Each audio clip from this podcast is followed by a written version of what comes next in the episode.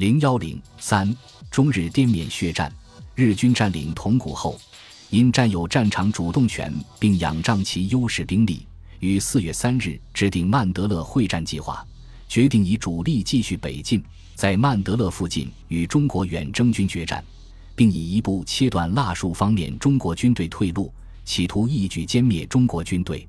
四月五日，蒋介石飞赴缅北会晤史迪威。缅甸英军司令亚历山大，并主持召开远征军高级将领会议。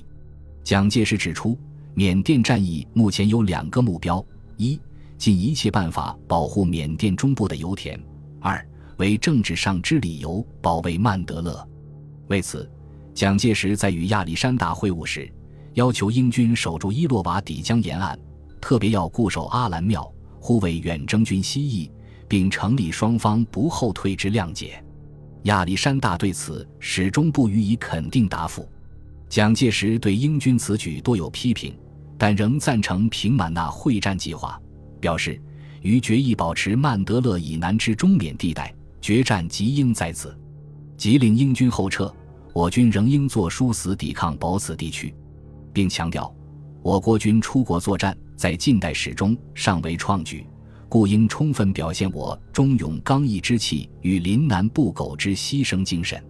在缅甸期间，蒋介石还对远征军指挥系统做了调整，由罗卓英出任远征军司令长官，在史迪威指挥下行使对远征军的指挥权。四月九日，远征军司令长官部根据蒋介石指令拟定平满纳会战计划，其要旨为：以新二十二师为基干，组成阻击兵团。扼守斯瓦河北岸，逐次阻击消耗进犯日军，并以游击支队袭击日军后方，破坏其交通电讯。以第九十六师为基干，组成固守兵团，吸引日军于平满纳附近地区，并坚守阵地。以第二百师为基干，组成机动兵团，待日军受挫于固守兵团并呈焦灼状态时，转取攻势，将日军夹击包围于平满纳附近地区而歼灭之。担任阻击任务的新二十二师吸取铜鼓被围的教训，确定不必固守一地，而是利用斯瓦河沿线的地形，预设纵深阵地，三个团梯队配备，相互交替掩护，逐次抵抗占有优势的日军的攻击。四月五日，日军第五十五师团在飞机、坦克掩护下发起猛烈进攻，新二十二师在师长廖耀湘率领下英勇抵抗。十一日。日军第十八师团抵达前线，投入战斗，进攻更为猛烈。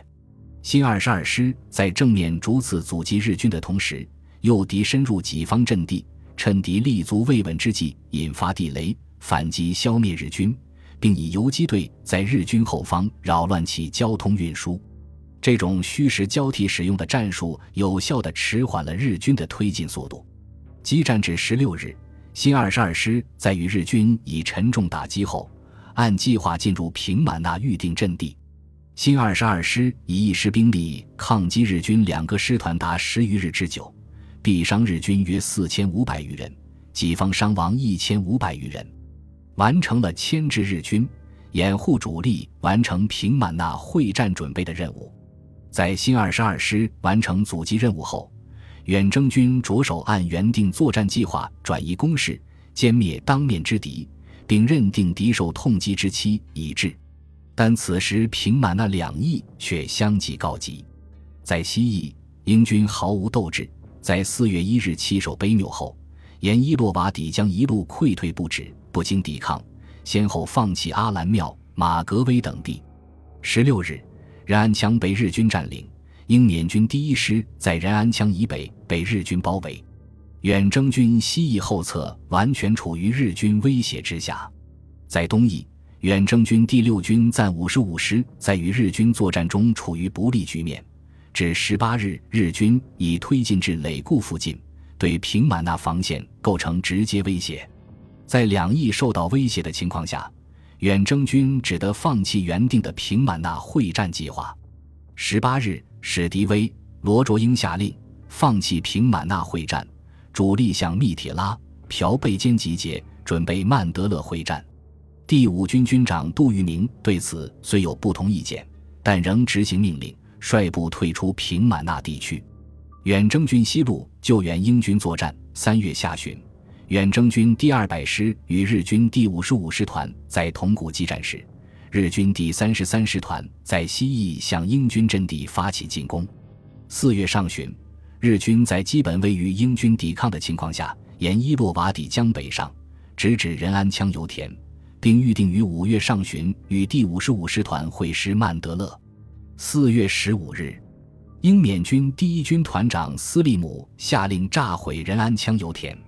次日，日军第三十三师团占领仁安羌。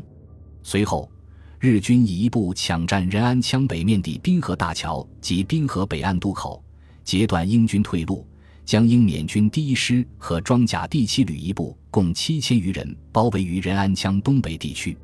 在此之前的四月十四日。英缅军总司令亚历山大已因战情危急，请远征军迅速增援。罗卓英下令担任曼德勒防守任务的第六十六军新编三十八师派第一一三团驰援。十五日，亚历山大以一团兵力过于单薄，要求远征军增派部队。远征军再派一团随第一三团之后复员。十七日，第一一三团抵达乔克巴党。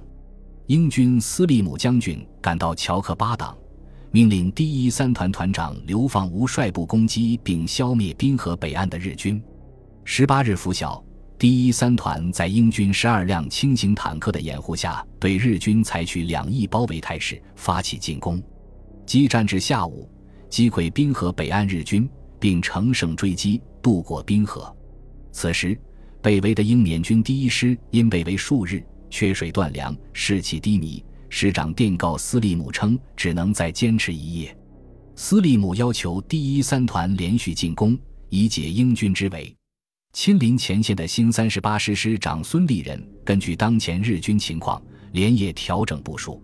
十九日拂晓，第一三团向围困英军的日军发起猛攻，但攻占日军阵地后，遭日军猛烈反扑，以战阵地三十三得。经反复肉搏冲杀，至傍晚，日军终告溃退。第一三团收复仁安羌油田，救出被围英缅军第一师五千余人，并由敌人手中夺获之英方辎重百余辆，悉数交还，另救出被日军俘获的英军、美国教士、新闻记者等五百余人，随即掩护他们向滨河北岸撤退。仁安羌一战，中国远征军以一团兵力一千一百人。与日军第三十三师团的两个团鏖战，毙伤日军千余人，自己伤亡五百余人，完成解救英军七千余人的任务。远征军入缅之初，英军对中国军队存有偏见和轻视心理。此战后被救英军官兵高呼“中国万岁”。英缅军总司令亚历山大向新三十八师师长孙立人致谢，并对中国军队表示敬意。仁安羌大捷也轰动了英伦三岛，英国政府向孙立人、刘放武等人颁发了勋章。仁安羌获胜后，第一三团因兵力不足，并未乘胜追击，而是与日军呈对峙状态。新三十八师师长孙立人为扩大战果，急调所辖第一一二、第一四团赶赴滨河北岸，准备以第一二团为主力，对日军施行强攻，包抄其右翼，断其后路。压迫日军于伊洛瓦底江东岸予以一举歼灭。二十日深夜，孙立人下达次日拂晓发起攻击的命令。第一一二、第一三团利用夜色向前推进，完成攻击准备。但此时传来英缅军第一军团长斯利姆的命令，称因远征军中路第五军已改变原有作战计划，向北转进，从而影响本处作战。要求新三十八师即刻向乔克巴党转移。其实，英军认为防守缅甸中部已无希望，决定放弃，退守印度，并以向西撤退。孙立人接令后，只得放弃已完成部署的进攻计划，下令所部后撤，向曼德勒方向转移。本集播放完毕，感谢您的收听，喜欢请订阅加关注，主页有更多精彩内容。